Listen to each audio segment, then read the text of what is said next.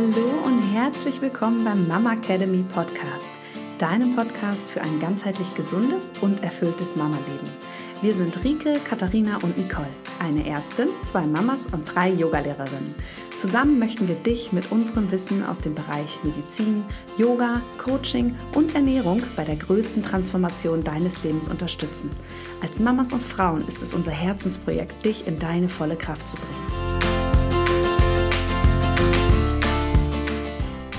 Liebe Rike. Vielen Dank für die schnelle Antwort. Wie toll. Dann weiß ich Bescheid. Irgendwie habe ich, seitdem ich euch kenne, immer das Gefühl, die anderen informieren mich nicht richtig. Meine Hebamme und Gynäkologin. Ohne euch hätte keine von beiden meine Rektusdiastase geprüft. Ich habe beide aktiv ansprechen müssen. Unglaublich, oder? Und das ist nur ein Beispiel. Von daher, ich sauge euer tolles Fachwissen auf und bin glücklich, euch damals direkt zum Start meiner Schwangerschaft entdeckt zu haben. Ihr seid toll. Danke. Diese Nachricht hat uns auf Instagram erreicht und macht uns unglaublich froh auf der einen Seite und natürlich auch ein bisschen traurig, dass es doch auch weiterhin viele Kolleginnen gibt, die ja sich Frauen nach der Geburt nicht ganzheitlich anschauen. Wir haben uns das natürlich zu Herzen genommen und es gibt auch ein Thema, auf das ihr uns schon monatelang immer mal wieder ansprecht und das ist das Thema Organsenkungen nach der Geburt. Und genau darum soll es sich heute in der Podcast-Folge drehen. Mein Name ist Dr. Rike Herrmann, ich bin eine der Mitgründerinnen der Mama Academy, bin hauptberuflich noch tätig als Gynäkologin und habe zusammen mit Katharina und Nicole die Mama Academy gegründet, um eben genau das zu schaffen. Eine Plattform, die medizinisches Wissen, aber auch die ganzheitliche Frauengesundheit in den Fokus stellt. Und ich freue mich, dass ihr heute wieder mit dabei seid bei einer neuen Podcast-Folge und dieses Mal eine Solo-Podcast-Folge mit mir. Ich möchte ja mein medizinisches Wissen mit euch teilen zum Thema Organsenkungen, auch ein bisschen ja aus meiner Erfahrung in der Praxis ähm, plaudern und hoffe, dass ihr ganz, ganz viel mitnehmen könnt aus dieser Podcast-Folge und ja, einfach dann auch versteht, wann ihr wirklich eure Symptome ernst nehmen solltet, wann ihr euch bei ähm, einem Experten, einer Expertin vorstellen solltet und natürlich auch, was ihr selbst machen könnt, wenn ihr feststellt oder wisst, dass ihr eine Organsenkung habt. Ja, es ist erschreckend, wenn man sich die Zahlen anschaut. Es sind tatsächlich 50 Prozent aller Frauen, die geboren haben, haben nach der Geburt eine Senkung der Beckenorgane. 50 Prozent, das sind sehr, sehr viele. Das ist die Hälfte aller Mütter. Ja, davon ähm, benötigen tatsächlich ungefähr 10 Prozent im Laufe ihres Lebens irgendwann mal eine Senkungsoperation. Ja, das hört sich jetzt erstmal schockierend an. Ja, ähm, und ich bin auch fest davon überzeugt, dass man einige OPs den Frauen ersparen könnte, wenn man das rechtzeitig entdeckt und ihnen zeigt, was man denn alles ähm, selbst tun kann oder auch mit Expertinnen angeleitet, um eben das Problem der Organsenkungen ja, zu vermeiden oder auch einfach zu verbessern. Auf jeden Fall ist es so, dass ähm, das Problem der Organsenkung sehr häufig ist, dass du auf jeden Fall nicht alleine bist damit. Und ähm, ja, tatsächlich ähm, hat auch nicht jede Frau, die eine Organsenkung hat, Beschwerden mit ihren Senkungen. Ja, also man sagt ähm, nach der Geburt in den ersten Wochen bei den ganz leichten Senkungen geht auch recht viel ähm, spontan wieder zurück, aber ungefähr 30 Prozent der Frauen, die ähm, ein Kind geboren haben, haben dann wirklich noch eine Senkung auch nach dem Wochenbett und davon haben aber nicht alle Beschwerden. Ja, aber wenn ich die Frauen auf dem gynäkologischen Stuhl sehen würde, dann könnte ich sehen, da ist eine Senkung da. Ja, und was ist denn jetzt eigentlich eine Organsenkung oder eine Senkung der Beckenorgane? Also es gibt zum einen eine Beckenbodensenkung tatsächlich, dass der Beckenboden einfach tiefer sitzt, als er normalerweise sitzt. Das heißt, dann die ganzen Organe, die auf dem Beckenboden sitzen, dazu gehört eben der Dickdarm, also der Enddarm vor allem, die Gebärmutter und die Blase sind dann einfach symmetrisch weiter unten mit dem Beckenboden zusammen. Das muss aber tatsächlich auch überhaupt nicht mit einer einzelnen Organsenkung einhergehen. Aber ähm, es gibt dann eben auch die einzelnen Organsenkungen, wo sich wirklich das Organ tiefer senkt als da, wo es normalerweise hingehört. Und da unterscheiden wir eben zum einen die Blasensenkung oder die Zystozele. Das ist, wenn der Blasenhals sich einfach absenkt und dann in die Scheide sich vorwölbt. Diese Wölbung spürt man oder sieht man ähm, vorne im Scheidengewölbe. Ja, also das ist vorne dort, wo auch die Blase sitzt.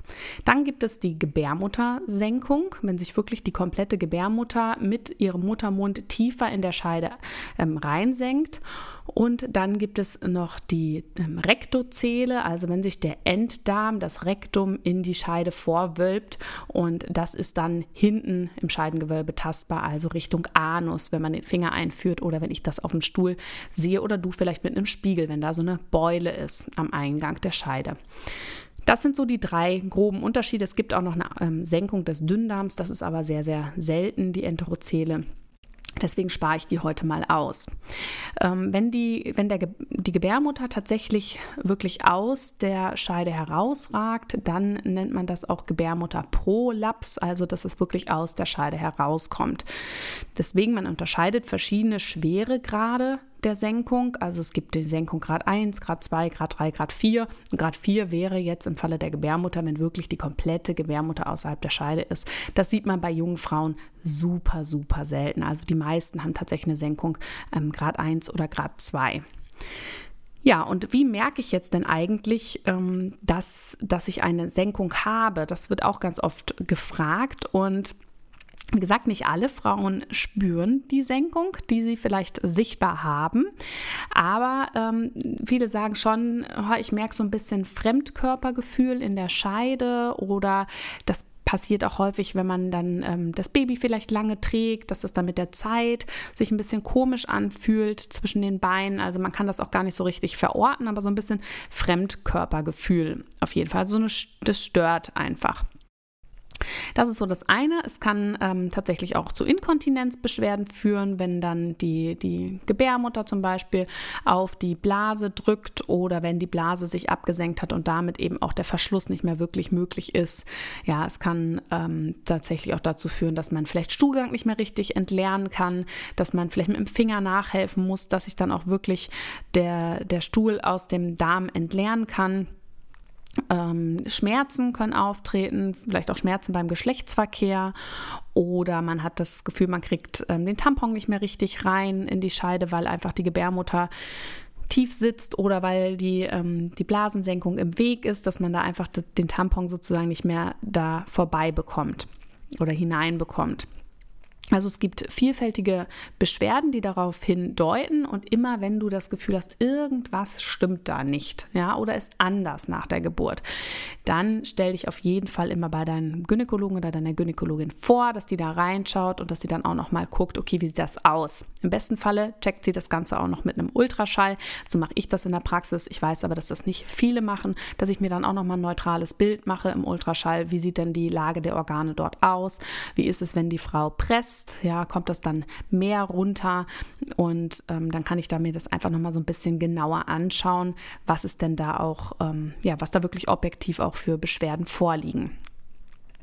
Ja, die nächste Frage wäre, ähm, wieso senken sich denn eigentlich die Organe nach der Geburt ab? Ja, oder vielleicht auch nicht nur nach der Geburt. Ja. Es ist nämlich nicht so, dass nur die Geburt ursächlich dafür ist, dass man eine ähm, Organsenkung bekommen kann. Ja, auch die Schwangerschaft erstmal alleine aufgrund der hormonellen Umstellung, des vermehrten Gewichts, was von oben auf den äh, Beckenboden, auf die Organe drückt, ja, und die hormonelle Umstellung, die einfach dazu führt, dass das Bindegewebe, die Organe werden ja auch über Bindegewebe gehalten, nicht nur über die Muskeln des Beckenbodens, denn im Beckenboden selbst ist ja auch viel Bindegewebe, aber aber auch um die Organe selbst sind viele Bänder und sie sind einfach eingelagert in Bindegewebe. Wenn das sich verändert und weicher wird, dann können die Organe so ihren Halt auch verlieren. Das sind zum einen die, ähm, die Ursachen. Ähm, natürlich, wenn man sehr häufig und viel hustet, niest, immer schwer trägt, also starke Belastungen mit einem, mit einem, hohen Druck auch im Bauch, weil dieser Druck, wenn ich jetzt huste oder niese, der geht ja dann immer dorthin, wo es irgendwo auch am schwächsten ist. Und da muss der Beckenboden ja immer gegenspannen. Ja, sonst geht der Druck nach unten, gerade eben, wenn man nach der Geburt auch eine Schwäche im Beckenboden hat. Und dann können sich die Organe eben nach unten absenken. Auch ein großes Thema, ja, wenn man frühzeitig nach der Geburt, wenn die die, ähm, wenn das ganze Gewebe noch nicht wirklich fest ist, zum Beispiel wieder joggen geht, Trampolin springt und keine ausreichende lange Kräftigung und Stabilisierung des Gewebes gemacht. Also zu früh zu viel macht. Auch das kann dazu führen, dass sich ähm, die Organe absenken und ähm, das sind sicherlich die häufigsten Gründe dafür. Also die Geburt selbst natürlich, wenn man viel drückt und dann, wenn man vielleicht auch noch eine lange Austreibungsphase hat, das heißt der Beckenboden wirklich sehr lange, sehr stark gedehnt war, vielleicht sogar überdehnt oder auch sogar verletzt. Ja, es gibt ja auch Organ, äh, Beckenbodenverletzungen. Da hatte ich auch mal auf Instagram eine Story gemacht, die ist auch in den Highlights gespeichert, da kannst du gerne mal schauen. Da geht es darum, dass wirklich der ähm, größte Beckenbodenmuskel, der Musculus levator ani, dass der doch recht häufig, ungefähr bei 20 Prozent der Frauen unter der Geburt beschädigt wird und dass diese Frauen, die einen geschädigten ähm, Levatormuskel haben, einfach auch ein höheres Risiko dafür haben, an einer Organsenkung ähm, zu leiden. Ja, also das sind so die häufigsten Gründe ähm, der Organsenkung, wieso es überhaupt dazu kommt. Und jetzt aber die viel wichtigere Frage und die euch ja auch immer ähm, total interessiert, was kann ich denn jetzt wirklich tun? Und da möchte ich mich jetzt auch nochmal dem Ganzen ein bisschen mehr widmen, weil das einfach nicht so leicht ist. Also wir können wirklich nicht sagen, der Beckenboden, der hält ja die Organe fest. Ihr könnt gerne nochmal bei Instagram äh, bei uns diese Woche vorbeischauen. Auch da werdet ihr noch viele Informationen bekommen zu dem Thema und auch Bilder nochmal, dass ihr euch wirklich vorstellen könnt, ähm, was heißt das eigentlich, wenn sich da ein Organ absenkt. Also guckt da gerne nochmal vorbei, falls ihr uns noch nicht folgt, at d.mamacademy. Da findet ihr uns uns und ähm, da zeige ich das dann auch nochmal. Und ähm, es ist halt nicht so einfach. Also der Beckenboden, da drauf sitzen die Organe, so kann man sich das vorstellen. Eben vorne die Blase, dahinter die Gebärmutter und dahinter der Darm.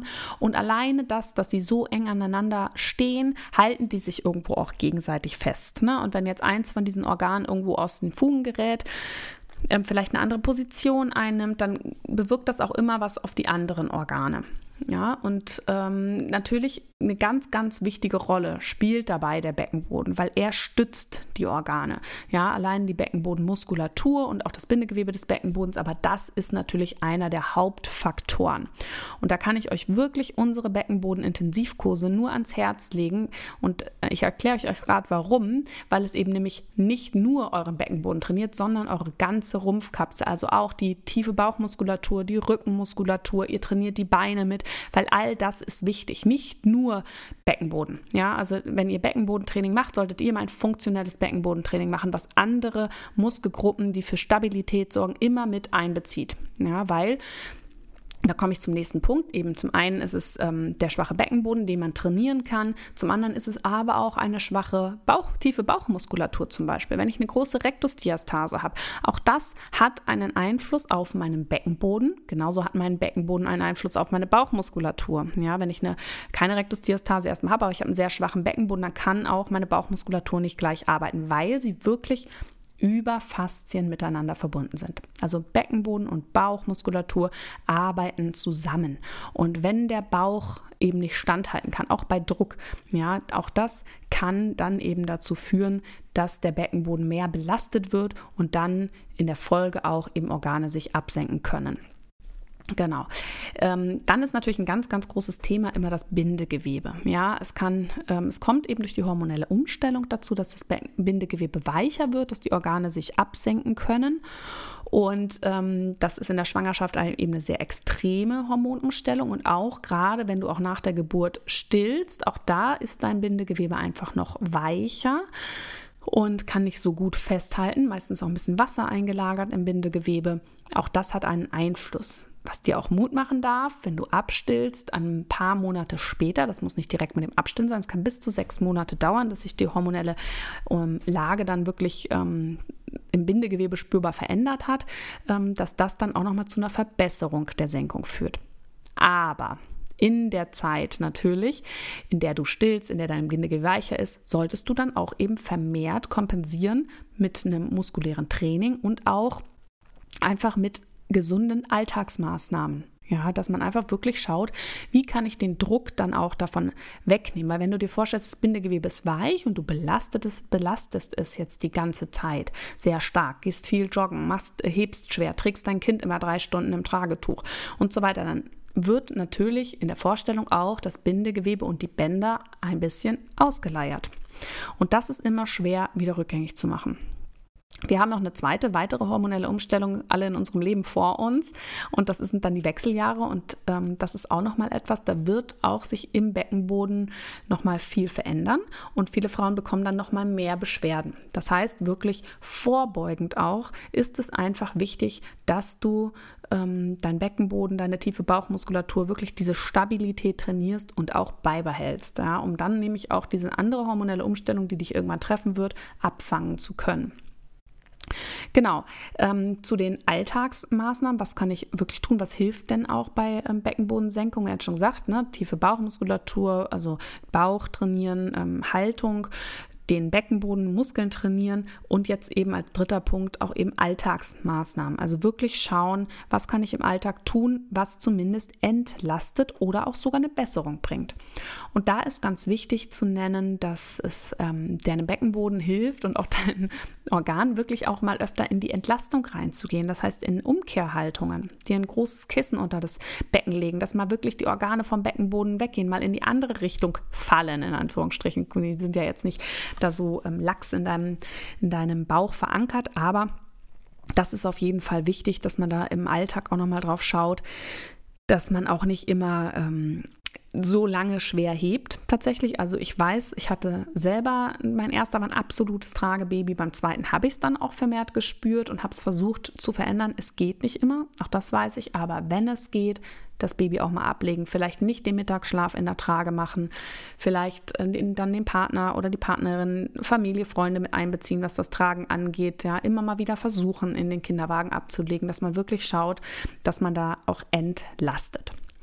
Weiterer wichtiger Punkt auch bei im Alltag, ne? niemals die Luft anhalten. Wir machen, wir, ähm, wir Frauen neigen eh dazu, immer, das sage ich auch meinen Patienten, den Bauch einzuziehen. Wenn ich immer diesen Druck im Bauch habe, ja, dann geht auch der Druck nach unten. Schauen, dass der Atem immer frei fließt, dass du wirklich auch mit der Einatmung dem Bauch Platz gibst und dann, wenn du belastest, wenn du hustest, wenn du dein Baby hebst, wenn du es drehst, also auf Dauer natürlich kannst du es nicht die ganze Zeit machen, aber wenn du dein Baby hebst, wenn du ähm, niesen musst, dass du wirklich das, ähm, dein Beckenboden vorher anspannst und wenn du auch ähm, jetzt das steuern kannst, wie beim Heben, Aufheben, dass du vorher ausatmest, dass du es mit der Ausatmung machst, weil mit der Einatmung ähm, hast du einfach, da senkt sich ja dann die Lunge ab und alles drückt nach unten und wenn du dann auch noch hebst, dann hast du wirklich noch mehr Druck auf dem Beckenboden und mit der Ausatmung hat dein Bauch einfach mehr Entspannung und dann kannst du auch besser anheben das nochmal so, also auch im Alltag solltest du wirklich gucken, dass man da möglichst schonend für den Beckenboden arbeitet,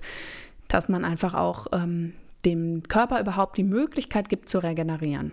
Ja, und damit wären wir bei einem weiteren wichtigen Punkt eben auch ähm, Hilfsmittel zu verwenden. Ja, ich bin jetzt wirklich ein großer Fan von Pessaren geworden. Ähm, in meiner Ausbildung hat es wirklich nicht viel Platz gefunden. Pessar war für mich und wie für dich vielleicht auch so etwas, was ja für alte Frauen ist. Ja, falls du noch nie was davon gehört hast, auch das werde ich die Woche auf Instagram nochmal thematisieren. Ähm, Pessare sind, kannst du dir vorstellen, wie eine Art Tampon, also etwas, was du in die Scheide einführst. Es gibt es in verschiedenen Formen, verschiedenen Größen. Und das ist wie so ein Platzhalter. Also es wird in die Scheide eingeführt und hält die Organe dann nach oben. Ja, also gibt nochmal mehr ähm, Unterstützung auch für den Beckenboden, dass deine Organe nicht absenken können. Und da kommen wir zum entscheidenden Punkt. Wenn du sehr früh merken solltest, auch du hast Organsenkungen oder eine Organsenkung, dann würde ich ähm, immer mehr von der Gynäkologin, von einer Frauenärztin einfach nochmal auch eine Beratung einholen zu einem Pessar. Ja, das muss oder sollte von einem Facharzt ähm, angepasst werden, ähm, um dann nochmal zu schauen, ob dir das hilft, ob das für dich geeignet ist. Und dann kann dir das im Alltag eine Unterstützung bringen. Ja, gerade die Mamis mit dem zweiten Kind, die wirklich dann auch viel tragen müssen, die viel hohe Alltagsbelastung haben, dem man einfach sagen kann, so, das ist dein Support für deinen Alltag, damit du nicht diese Senkung, die gerade da ist, noch schlimmer machst. Und vielleicht sogar besser machst, da gibt es gerade Studien, die am Laufen sind, Denn wenn du dir vorstellst, du hast etwas, was dein Organ hochhält, dann ist dein Bindegewebe auch nicht die ganze Zeit unter Spannung ähm, und kann vielleicht besser regenerieren und es kann sogar therapeutisch nützen. Dass es dann vielleicht, ne, wenn du dann irgendwann abgestillt hast und das Gewebe sich schafft, dass es dann besser ist und Du kannst es nämlich eben auch dann zu deinem Training benutzen. Vielen Frauen fällt es auch sehr schwer, wenn die Organe gesenkt sind, den Beckenboden richtig anzuspannen. Und dann kann man einfach mit einem Pessar einfach die Beckenbodenübungen. Unseren Kurs kannst du super die ganzen Übungen machen mit einem Pessar drin, um dann wirklich auch gezielt die Muskulatur zu trainieren, die dann unter den Organen liegt, gut dran zu kommen und dann eben den Pessar, wenn du abends ins Bett gehst, einfach wieder rausnimmst oder wenn du sagst, ich brauche das nur bei den und den Belastungen, nur kurze Zeit, dann kannst du das super, super machen. Das wäre auf jeden Fall auch nochmal etwas, ähm, was ich dir ähm, mitgeben kann, dass du da dir im, im Fall der Fälle einfach auch nochmal eine Beratung holst, dass es eben nicht nur für alte Frauen ist, so ein Pessar, sondern dass es dir wirklich zum einen im Alltag helfen kann, aber sogar auch therapeutisch ähm, dir helfen kann, dass deine Beschwerden auch besser werden. Ja. Und ähm, auf jeden Fall kann man etwas machen bei, bei ähm, Organsenkungen. Es das heißt nicht, dass wenn du nach der Geburt eine Senkung hast, dass das für immer so bleiben wird. Und es das heißt auch nicht, dass du damit Beschwerden bekommen musst. Ja, also es muss auch nicht immer operiert werden, auch wenn das nicht weggeht. Ja, wichtig ist, dass du keine Beschwerden hast und dass du sagst, ich fühle mich wohl damit. Ja, und ähm, also ich, ich kann damit leben, sagen wir, ich fühle mich wohl, ich kann damit leben oder ich möchte, es ist okay. Ähm, und Trotz allem ist ein gesunder Beckenboden für dich absolut wichtig, auch wenn das bei dir vielleicht, weil auch noch eine Verletzung mit im Raum steht, weil dein Bindegewebe vielleicht genetisch einfach nicht gut, ähm, guten Halt bietet, ja, wenn wirklich alle konservativen Maßnahmen ergriffen worden sind. Und es wird bei dir einfach nicht besser, dass, dass ein gesunder Beckenboden dir noch viele weitere Vorteile bringt und in jedem Fall auch einen Einfluss hat auf deine Senkung, ja, und auch auf dein Wohlbefinden, weil auch wenn wir unten wirklich geschlossen sind und Kraft haben, das gibt uns auch Kraft für für unser Selbstwertgefühl, unser Selbstbewusstsein, ja. Und ein schwacher Beckenboden kann ja dann auch die Senkung schlimmer machen, das muss man sich auch immer vor Augen halten, kann vielleicht weiter dann auch noch zu Inkontinenzbeschwerden führen, ja, kann dazu führen, dass sich der Darm vielleicht nicht mehr richtig entleert, dass auch die Bauchmuskulatur nicht richtig arbeiten kann, ja, also Beckenbodentraining ist immer, immer, immer angesagt bei Organsenkungen und sowieso nach der Geburt. Und wichtig ist, dass es eben ein gutes Beckenbodentraining ist, was auch die anderen Muskelgruppen mit einbezieht, die Einfluss haben auf den Beckenboden und auf deinen ganzen Körper.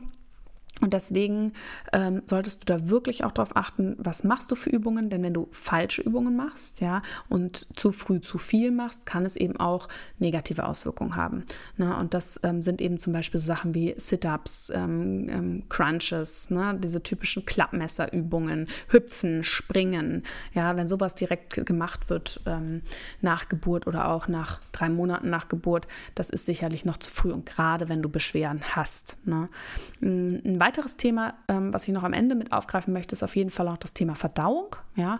Ähm, wenn wir immer wieder auch Druck von oben geben, also stark pressen müssen ähm, auf der Toilette, ist das natürlich auch immer eine sehr starke Belastung für ähm, den Beckenboden, aber auch die Belastung auf die Organe von oben. Ne? Das drückt die auch nochmal runter. Also da ist auch nochmal was, wo du wirklich gut ansetzen kannst, wo du sagen kannst, ich kümmere mich um meine Ernährung, um eine gute Verdauung und ähm, schaue, dass ich damit noch etwas besser mache. Also gar nicht so einfach das Thema, sehr komplex und ähm, zum Schluss gebe ich dir noch mit, Wichtig beim Beckenbodentraining und auch, es gibt da eine ähm, Physiotherapeutin in England, die sich auch viel mit dem Thema Senkung beschäftigt. Ähm, neben dem Kraft Training für den Beckenboden ist immer auch eine Entspannung wichtig. Ja, gerade wenn wir nach der Geburt vielleicht Verletzungen hatten, Schmerzen hatten und viel anspannen, was wir automatisch machen bei Schmerzen, kann es auch sein, dass der Beckenboden verspannt ist, was dann auch noch mal zusätzlich dafür, dazu führen kann, dass auch ein Zug auf die Organe ausgeübt wird oder eben das Ganze ähm, nicht mehr so schön zusammen funktionieren kann.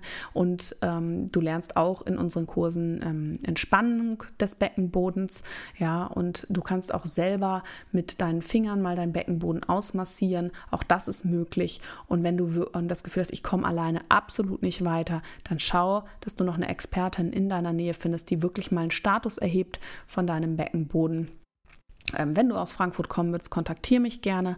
Ansonsten kannst du auch gerne mal bei der Therapeutenliste von der AGUP gucken. Ähm, ich kann das auch gerne in die Shownotes unten reinschreiben, schauen, wer ist da in deiner Nähe und da dir nochmal ähm, einfach einen Status erheben lassen, was ist jetzt auch für dich besonders wichtig oder dir auch nochmal Tipps holen kannst. Und genau, unsere Beckenbodenkurse sind immer für dich für zwölf Monate zugänglich, weil wir einfach ähm, wissen, wie wichtig es ist, wirklich Rückbildung auch langfristig zu betreiben.